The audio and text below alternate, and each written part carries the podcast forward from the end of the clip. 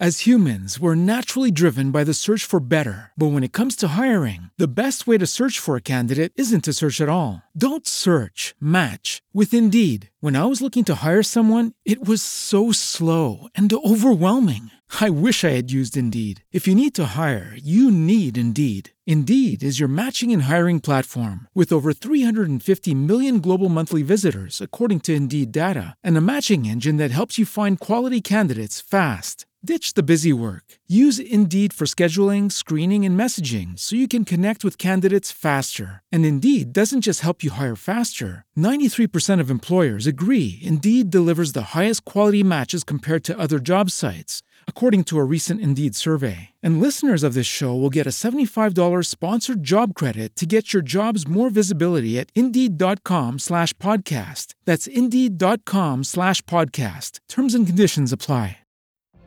What if you could have a career where the opportunities are as vast as our nation, where it's not about mission statements, but a shared mission? At U.S. Customs and Border Protection, we go beyond to protect more than borders from ship to shore, air to ground. Cities to local communities, CBP agents and officers are keeping people safe. Join U.S. Customs and Border Protection and go beyond for something far greater than yourself. Learn more at cbp.gov/careers.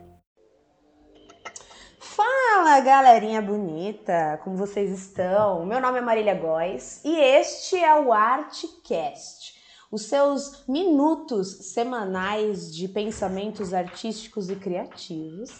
E hoje estou aqui com o Bruno Vilela. Foi um presente. Eu eu tô curtindo muito essa essa nova esse novo momento do Artcast de ser é, de, de, participar de entrevistas. É, é, é muito mais uh, um privilégio meu de estar conhecendo tantos artistas incríveis e com tantas visões diferentes, já que eu venho há, há um tempo já me aprofundando na pesquisa do processo criativo dos artistas, da questão do mercado, é, e é um privilégio poder ouvir esses vários pontos de vista. E hoje estou aqui com o Bruno, Bruno Vilela, que vou fazer uma, uma breve apresentação das minhas pesquisas, Bruno, em relação a você.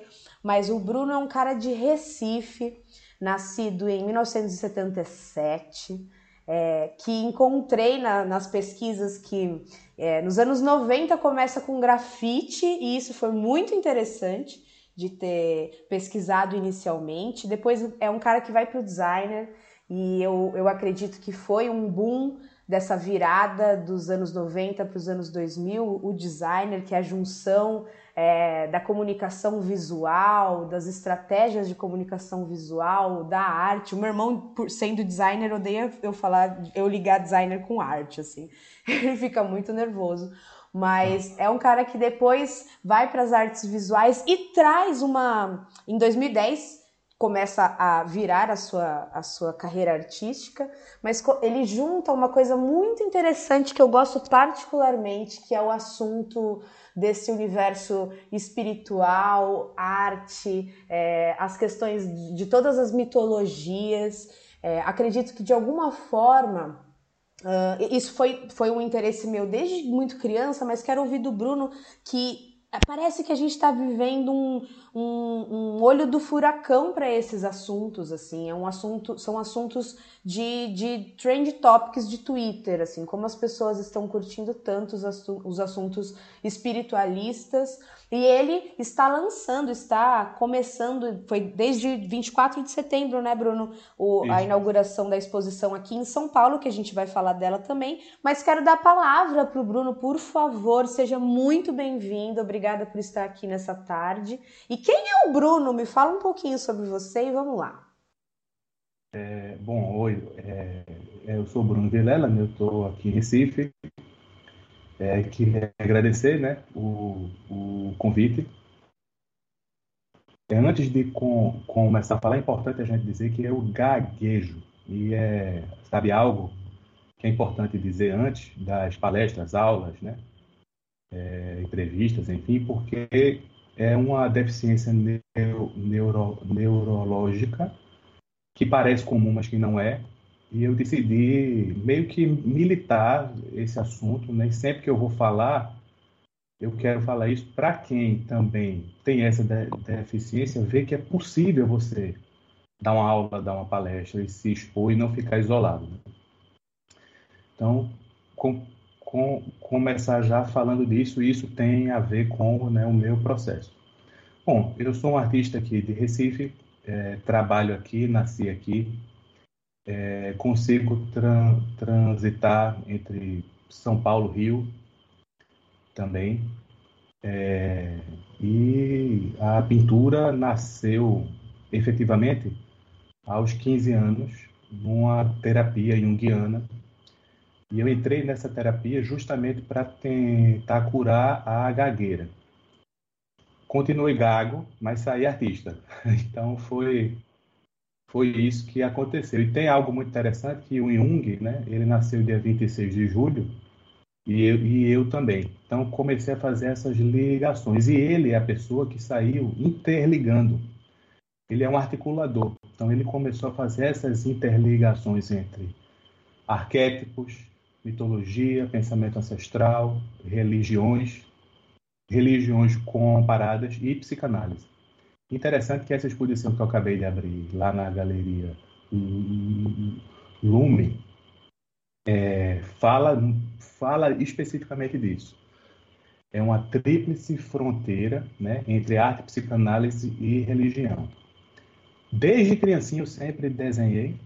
Inclusive eu vi numa palestra do do Rodrigo Andrade, ele falando isso, que ele, brincando, né, dividia os artistas entre os que sempre desenharam e os que começaram a desenhar, a pintar, depois de mais, depois de mais velhos, né? Eu sou dessa, é, dessa característica de sempre, sempre eu desenhei. E eu sou de uma época que não tinha celular, que não tinha internet, né? Então, era o lugar que eu tinha para fugir, né? Era o meu hobby de criancinha, assim. É, e a re religiosidade, ela está interligada com a característica da família, muito pela minha avó Helena, a avó materna. Ela era católica católica, mas ela tinha algo assim de, de, de um misticismo ali. Tinha uma tia minha também, Amélia, que praticava yoga e tinha uma, uma pequena biblioteca é, sobre teosofia, hermetismo, né? E algumas, alguma literatura mística, que era algo nos anos, nos anos 80 tenta, para uma criança aqui em Recife, algo muito diferente. É, meu pai se formou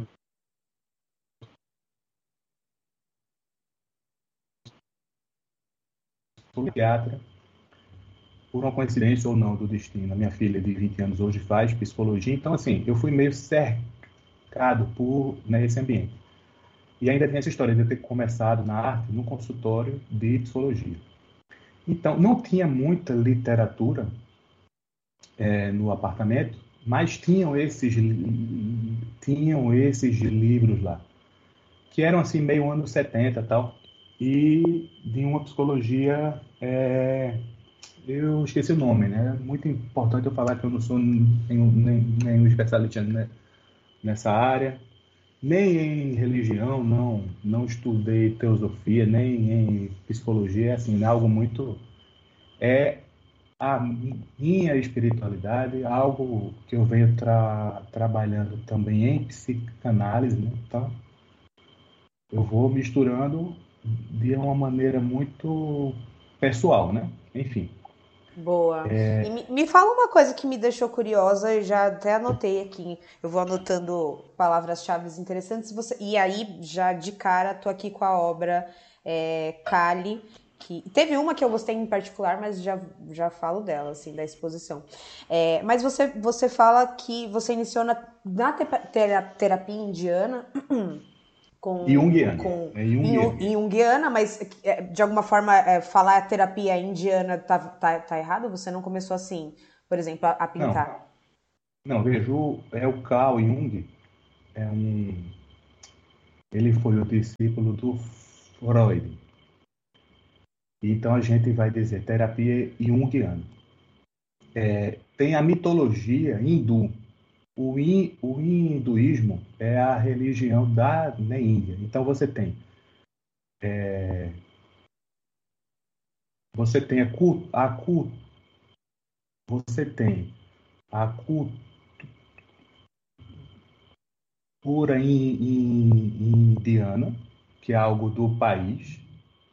Você tem a mitologia hinduísta, que é a religião né, hindu.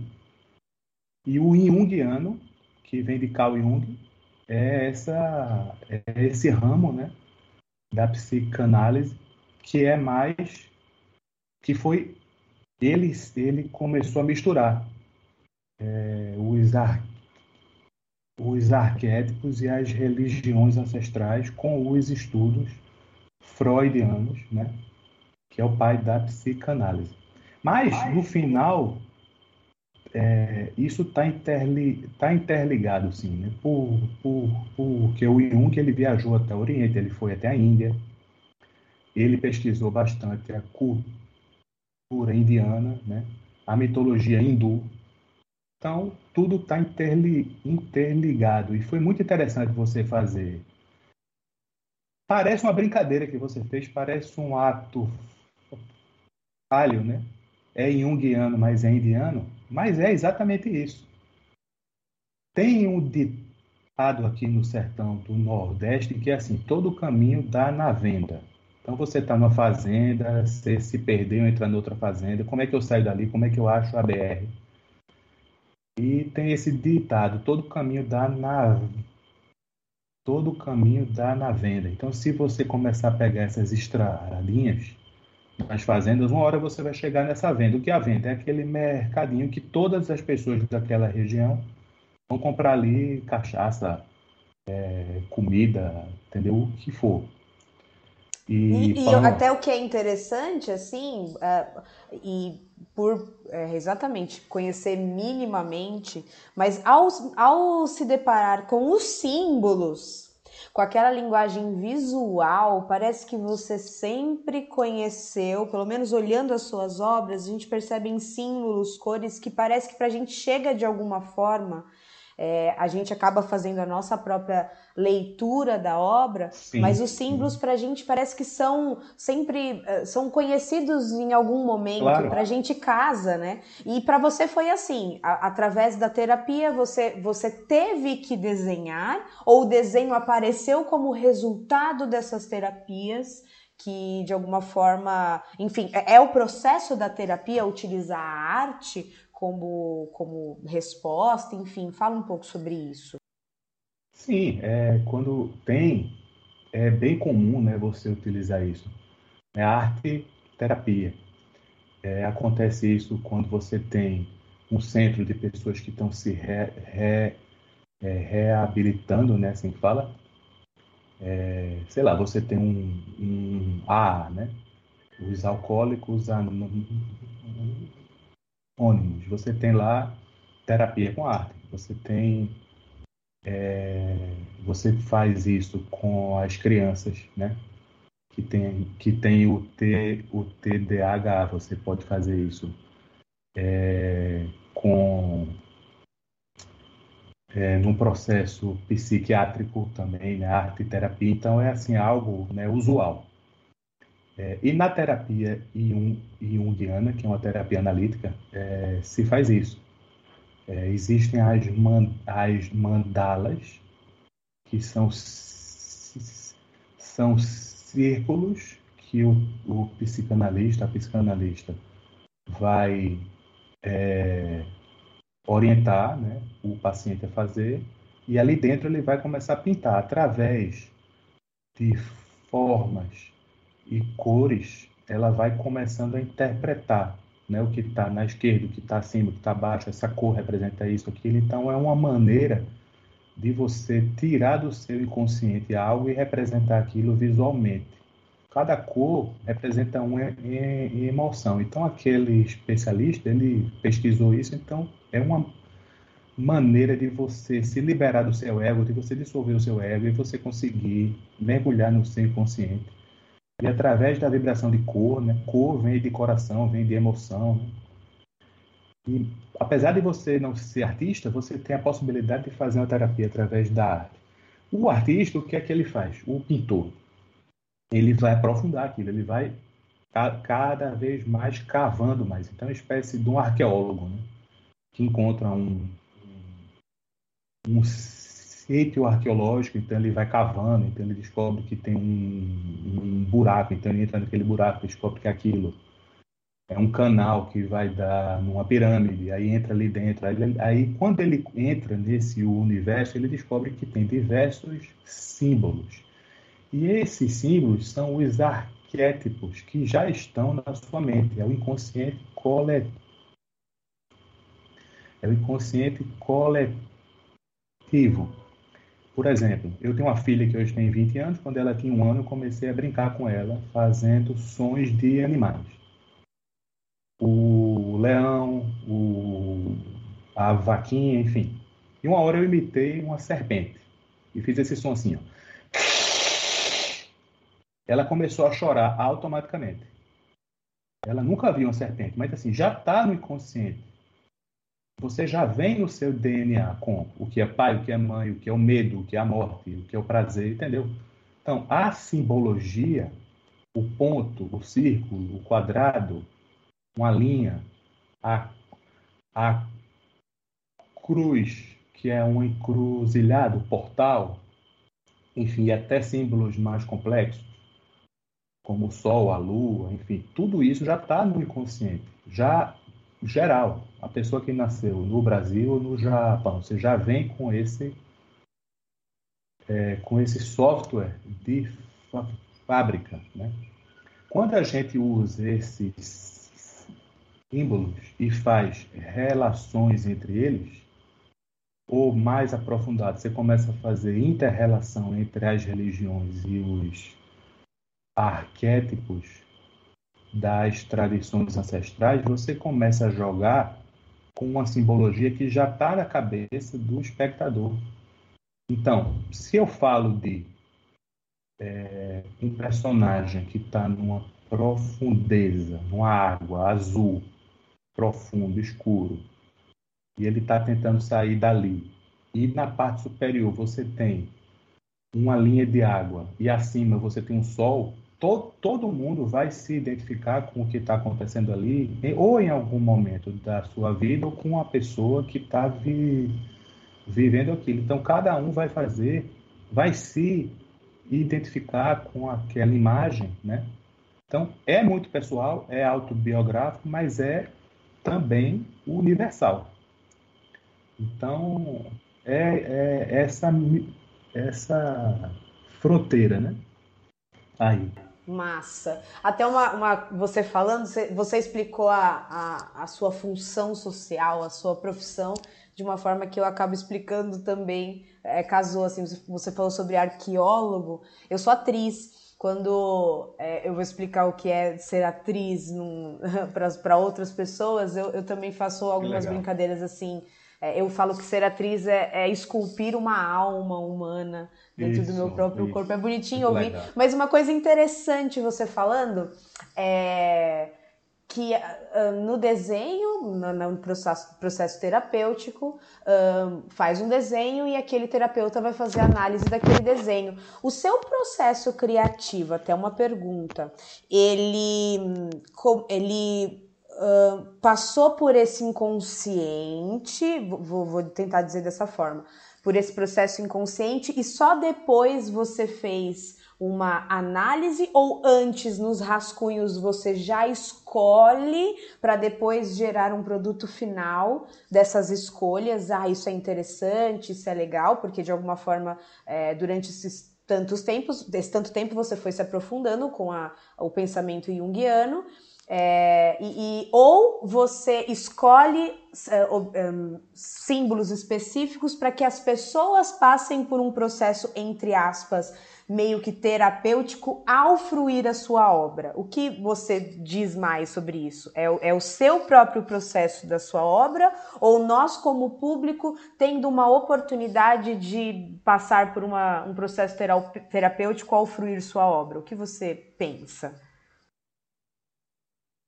É, olha, é, eu achei bastante interessante a sua pergunta é, é, complicado você dizer se é isso ou se é aquilo. Eu, eu né, acho que é isso e é aquilo. É, nesse livro que eu vou lançar agora, é, tem uma parte que é uma entrevista, né? E eu vou dizer isso, que é ser ou não ser, que é aquela é, frase icônica, né? Do uh, Hamlet, do Shakespeare. Eu, eu vou dizer que é ser ele vai, ele vai de, dizer ser ou não ser. E eu vou dizer ser e não ser. Então, é muito pessoal, é autobiográfico, né? É, o meu inconsciente é uma espécie de uma maneira de exorcizar também algumas questões do passado ali, mas é, quando eu estou pintando, eu entro num estado parecido com o estado de quem está sonhando. Então eu consigo, de alguma maneira, entrar no estado de meditação e através desse estado eu tenho uma, eu entro num, viagem mesmo, assim, né? algo parecido com uma experiência de com experiência psicodélica é, sem usar nada, entendeu? Através da meditação. Mas antes aconteceu também vários, vários, é, várias preparações.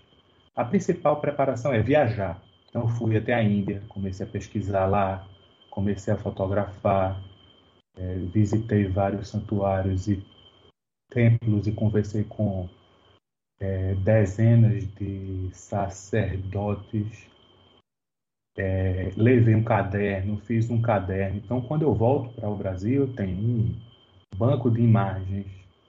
Quando eu vou usar aquelas imagens para pintar, não é qualquer imagem, é uma fotografia que eu visitei o lugar. Então, eu vou revisitar o lugar através da fotografia. Então, essa foto vai me retomar o sentimento daquele local. Então, assim, você vai criando, um, você vai engrossando. É como se você fosse engrossando esse caldo, né? E depois eu começo a buscar algum tipo de leitura que tem a ver com esse processo. Então, naturalmente, nessa exposição que está lá na galeria na galeria Lume, é, drama Dream, eu comecei a ler mais sobre psicanálise de uma maneira bastante óbvia, amadora. Né? inclusive buscando algumas relações. É, tem um, saiu, não sei se é recente, mas acho que sim, os escritos do Freud sobre arte, né? É, tem um seriado no Netflix que é Freud, muito bom. Eu vi muita gente criticando, falando que não é a história dele, que não é a vida dele. Né? É, obviamente que não é é uma mitologia pessoal do autor baseada na história desse desse pai da psicanálise que também é um poeta, que é um artista, e ele vai fazendo umas metáforas, né, do que é o inconsciente, do próprio Freud e através de As humans, we're naturally driven by the search for better. But when it comes to hiring, the best way to search for a candidate isn't to search at all. Don't search, match with Indeed. When I was looking to hire someone, it was so slow and overwhelming. I wish I had used Indeed. If you need to hire, you need Indeed. Indeed is your matching and hiring platform with over 350 million global monthly visitors, according to Indeed data, and a matching engine that helps you find quality candidates fast. Ditch the busy work. Use Indeed for scheduling, screening, and messaging so you can connect with candidates faster. And Indeed doesn't just help you hire faster. 93% of employers agree Indeed delivers the highest quality matches compared to other job sites, according to a recent Indeed survey. And listeners of this show will get a $75 sponsored job credit to get your jobs more visibility at Indeed.com slash podcast. That's Indeed.com slash podcast. Terms and conditions apply.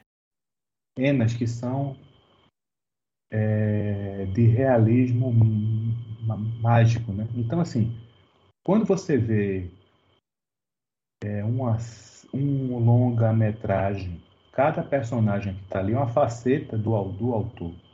Então, o roteirista, quando cria, por exemplo, eu vi recentemente Euforia.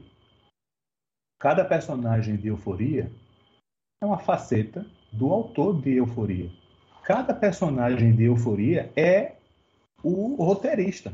Eu não sei se tem outros roteiristas, mas enfim. Tem um guru em, em, em indiano, né, que também é hindu, que ele fala isso. Nossa cabeça é uma espécie de zoológico. Tem uma hora que você é um bichinho fofinho, calminho, tem outra hora que você é um leão assassino. Você, cada dia você é uma pessoa diferente. Você é uma pessoa com sua família, você é uma pessoa tra trabalhando, você é uma pessoa praticando esporte, é, né? você é uma pessoa militando pela sua ideologia política. Cada pessoa dessa é um animal completamente diferente. Então, cada parte da pintura, ela vem de algo diferente, cada obra vai nascer de uma motivação diferente. É, e também tem a questão das técnicas, né? Então, é, viajar até uma cachoeira e mergulhar e fazer uma maquiagem, e, enfim, fotografar isso, já tem uma ligação com o cinema. Quando eu vou pintar e desenhar é diferente. Eu estou isolado dentro de um ateliê, no local escuro, é muito mais introspectivo. introspectivo. Enfim, então é um processo muito complexo eu considero que o ateliê é uma espécie de é, é uma espécie de santuário assim que você cria sua mitologia pessoal ali dentro é Massa. É isso, você falou uma, ah, muito parecido com um livro que eu gosto muito, acho que você concorda com a, com a afirmação, é, da, Fry, da, da Feigl Strower, que diz que todo o processo criativo é intuitivo. Eu acredito que se resume muito ao que você falou aqui, é, de, desse processo de intuir, que, que você não está ali, não tá ali pensando, você está inteiro. E eu gravei até um episódio é, na semana passada aqui no, no Artcast, e o Artcast nasce, é, ele nasceu em meados de 2009. Eu sou, eu sou arte educadora também. Acho ah, que todo artista é arte educador. Com e, certeza. É, não, não tem como desassociar. É, mas eu, eu voltava assim, hum, lotada de informações das, das minhas aulas, dos encontros com, a, com aquelas pessoas, e eu precisava falar, e aí nasce, nasce o Artcast. Era um processo de, de, sabe, expurgar aquelas ideias e eu não, não consegui. E só de, depois que eu ouvia, muito interessante isso. Depois que eu ouvia os episódios, eu falava: caraca, eu falei isso, isso aconteceu, é. isso saiu de mim. Eu acredito que também você tenha essa experiência ao observar Sim. uma obra que você fez. Uma de, em particular que eu gosto muito, eu ainda não fui na sua exposição, mas ainda a gente tem um tempinho até dia 5 de novembro para irmos. É, todos aqui. Até vamos falar dela agora e já já. É, mas já abrindo o assunto exposição, uma, uma das. Eu quero saber o, o porquê Drama Dream, onde nasce esse nome, o que, o que é essa, o que significa para você, qual é este símbolo, essas palavras significam o quê? E tem uma obra específica que eu gostaria, em particular, como público, saber é, que é a, a que você uh, faz um processo, não, não sei se de, de costura, me parece costura, é, no tecido e está escrito: essa é uma história real, exceto pelas partes que foram inventadas. Isso para mim é super teatral. É, é, é, até motivador assim ver porque Uh, o que nos faz totalmente humanos é a nossa capacidade de imaginar. Então, Sim. o que a, a, imaginação, ela também, por que não? Ela também faz parte do que é você, Uh, porque a arte reflete quem é você, não tem como desassociar um objeto que nasce do seu processo, desassociar de você. E aí eu quero que você explique um pouco dessa obra e fale também da exposição pra gente, que é super curiosa nesse, com essas, é, esses 12, 12 objetos que surgem desse seu processo. Quero que você fale um pouquinho, por favor.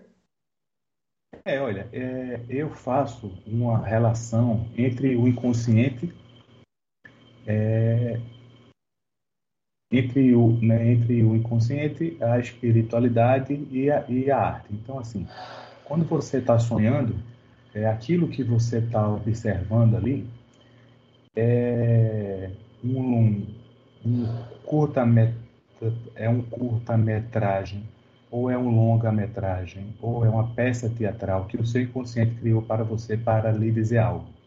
Então ele vai mostrar para você diversos person... diversos personagens ali.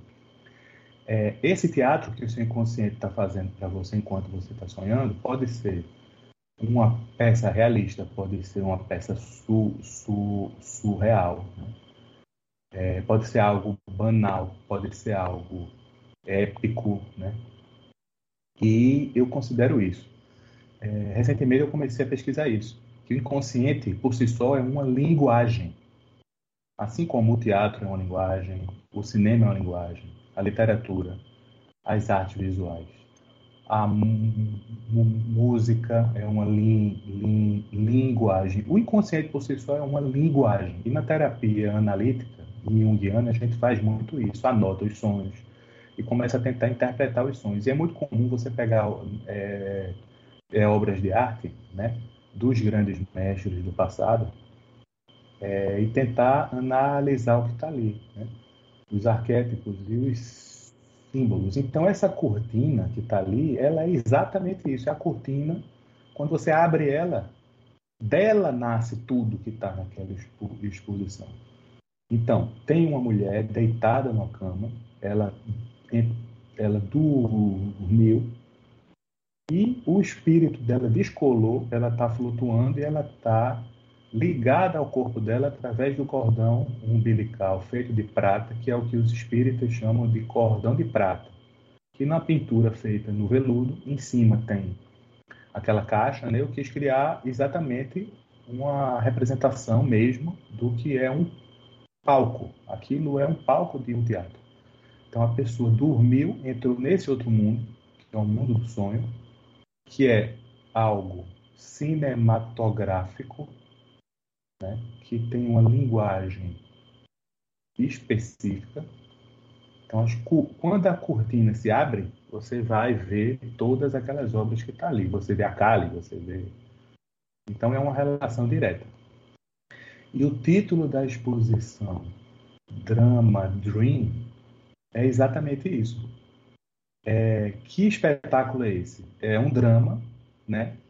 Que é esse sonho. E eu gosto muito nas minhas exposições de criar novas palavras. Né? Então, por exemplo, é, hacking sobre papel. O que é o hacking?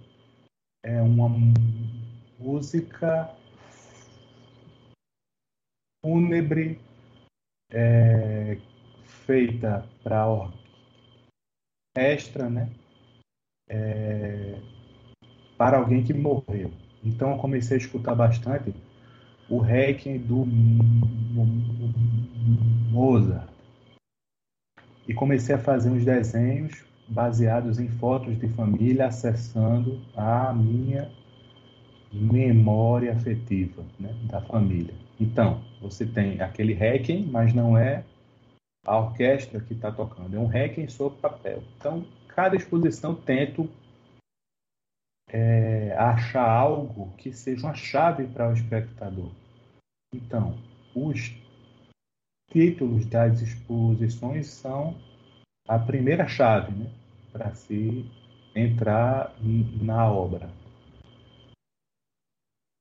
É, deixa até uma curiosidade em relação a você falar já de outros artistas, é, que é interessante, né? Que, que no, no, processo um, terapêutico de pegar as obras e se aprofundar, tentando fazer uma análise do que aquele, do que aquela obra simbolicamente diz sobre aquela pessoa. É, quais são suas referências artísticas? É, obviamente você fala de Freud, mas quais são suas referências artísticas outras que de alguma forma eu, eu tenho uma leitura aqui de algumas obras olhando aqui, me, me, me lembram algumas de Frida Kahlo. Frida Kahlo elas aparecem assim para mim, também não sei se é a minha leitura, né, porque eu sou muito apaixonada por ela. E me parece, assim, em alguns momentos, sabe? Eu consigo enxergar ela aqui. Quem são suas referências artísticas declaradas?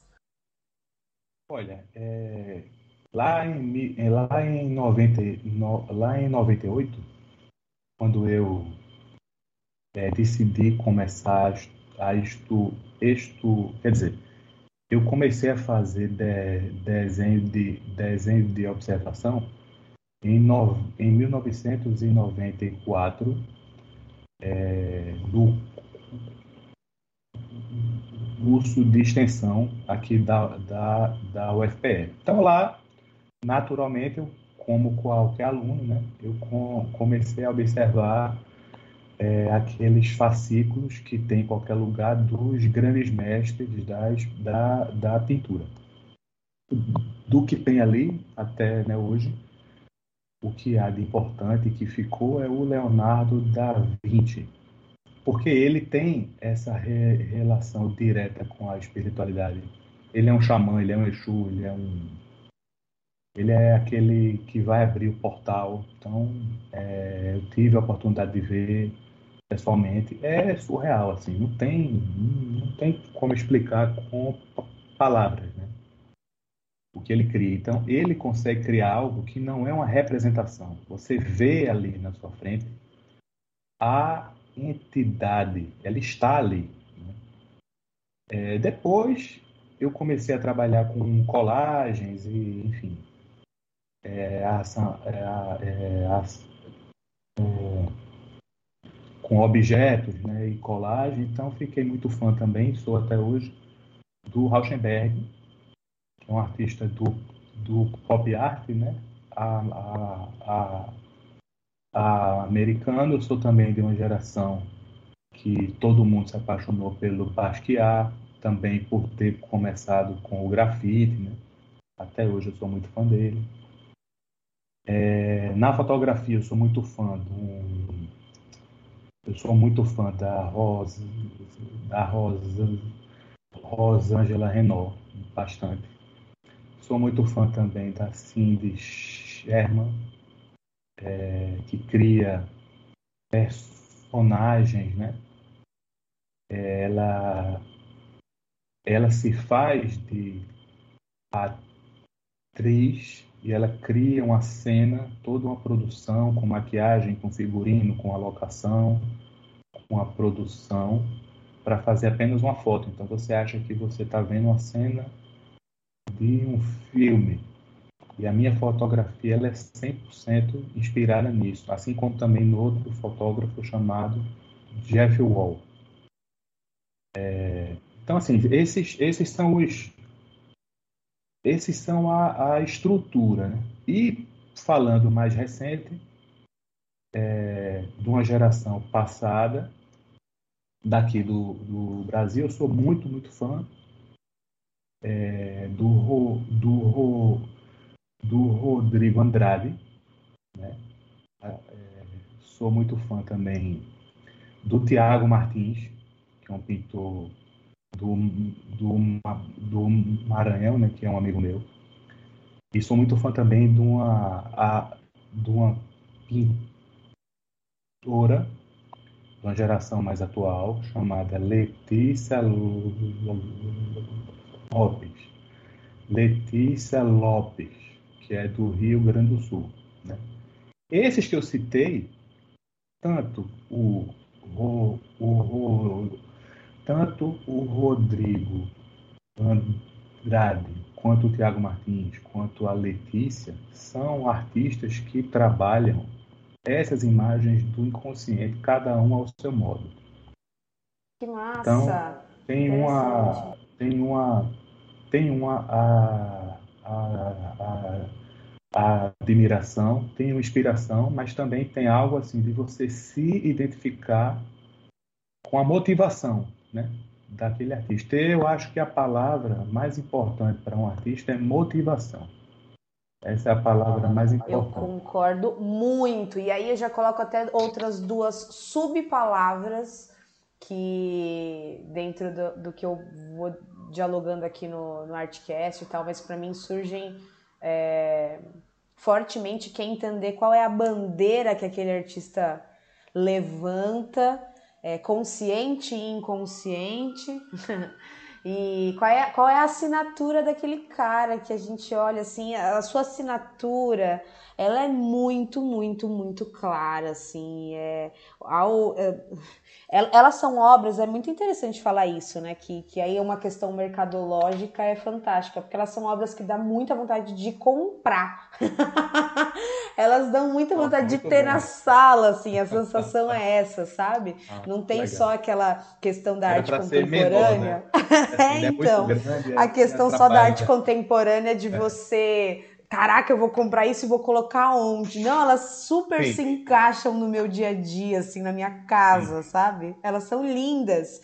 É, visualmente, nas cores. É, a, falando agora da questão da, da, própria galeria, e aí para todos, é, a Drama Dream do Bruno Vilela tá uh, na Galeria Lume, que é no Jardim Europa, vai ficar até o dia 5 de novembro. A entrada é gratuita. E no dia 5, quero deixar aqui esse, esse spoiler, não spoiler, mas o Bruno estará fazendo autogra é, autografando o livro. Como que chama o livro, Bruno? É, ele se é, a, a persistência da luz, a persistência da luz, né? E o, o livro, é. Ele, ele é uma autobiografia? Ele tem essa questão de falar de todas as suas obras? Ou ele é um livro específico para essa exposição Sim. em casa? Olha, eu, eu, eu, eu tenho outros livros, né? Eu já consegui pu publicar até hoje quatro, é, mas são pu publicações menos publicações menores, né? tem um romance, tem um. Enfim, esse ele é, é o que a gente chama de livro de carreira. Então, tenho 27 anos de pintura e eu chamei a Clarissa Diniz, que é uma pesquisadora, é, curadora, é, que é uma grande amiga minha, minha, assim, minha irmã.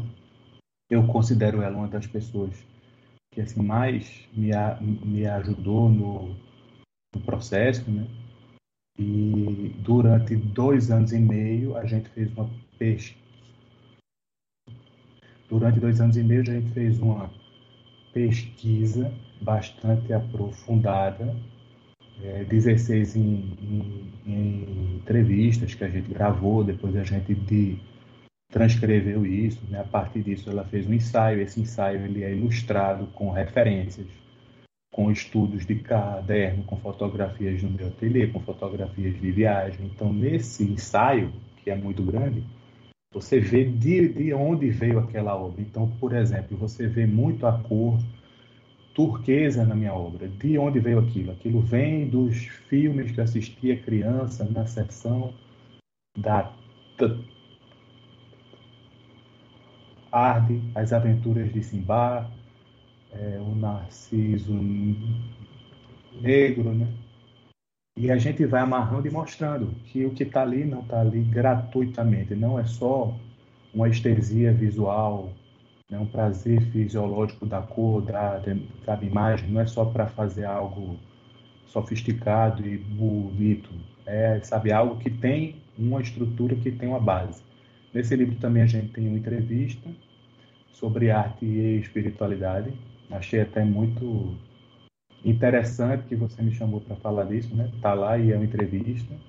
Tem um, um caderno específico sobre é, o meu grande mestre, que é um japonês chamado Sunichi Yamada. Ele, ele veio bater em Recife no final dos anos 90 e eu saí da Faculdade de Artes Visuais da UFPE e comecei a estudar com ele. Estudei com esse cara há quatro anos. O que eu sei, o que eu sou como artista hoje, é, eu posso dizer que eu devo bastante a ele. Então tem também mostrando que é o, tra, o, tra, o trabalho dele fazendo re, relações né, sobre a minha produção com ele. Tem uma pequena biografia também no final mostrando o que é que pra, é, para onde eu viajei, o que é que eu consegui expor e produzir, que é interessante também você ver né? os trabalhos num contexto de uma exposição. E além disso, você tem as galerias, né, que são as obras, né, com respiro, né, enfim, é bilíngue. E também tem entrevista, tem uma tem um tem um artigo que esse professor escreveu no Jornal do Japão falando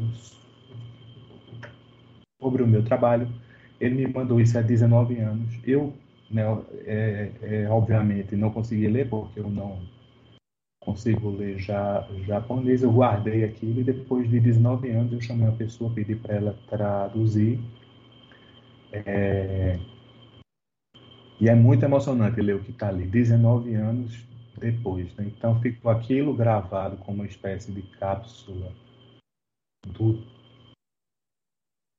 tempo. Né? Aí dia 5 de novembro é, é, é, é, é o último dia da exposição a abertura, a vernissagem, o último dia, a finissagem. A gente vai ter esse bate-papo, eu e a Clarissa. E é isso, falando desse processo, né? É, é, é, é, é, é algo insano, né? Fa fazer algo assim, né? Então imagina você ter que entrar em contato com colecionadores do Brasil inteiro, sabe? Obras que eu não tinha conseguido fotografar, e, enfim, mas Sim, ele está saindo. Boa. Bru, a gente tem agora. Desculpa te chamar de Bru, mas a gente já tá amigo há 44 minutos, 44 Pode minutos conversando. Eu quero muito Sim. agradecer você. Nos vemos no dia 5, com toda certeza, 5 de novembro. Pessoal, todos, por favor, lá, até pra gente conversar, trocarmos e, enfim, agradeço muito. 10 segundos finais, um beijo e até a próxima aqui no Artcast. Obrigadão, querida. Obrigadão, muito bom. Lucky Land Casino asking people what's the weirdest place you've gotten lucky? Lucky? In line at the deli, I guess? Aha, in my dentist's office. More than once, actually. Do I have to say? Yes, you do. In the car before my kids' PTA meeting. Really? Yes. Excuse me, what's the weirdest place you've gotten lucky? I never win and tell. Well, there you have it. You can get lucky anywhere playing at LuckyLandSlots.com. Play for free right now. Are you feeling lucky? No purchase necessary. Void where prohibited by law. 18 plus. Terms and conditions apply. See website for details. Hello, it is Ryan, and we could all use an extra bright spot in our day, couldn't we? Just to make up for things like sitting in traffic, doing the dishes, counting your steps, you know, all the mundane stuff. That is why I'm such a big fan of Chumba Casino. Chumba Casino has all your favorite social casino style games that you can play for free anytime, anywhere with daily bonuses. That should brighten your day a little. Actually, a lot. So sign up now at chumbacasino.com. That's chumbacasino.com. No purchase necessary. BGW. Void were prohibited by law. See terms and conditions. 18 plus.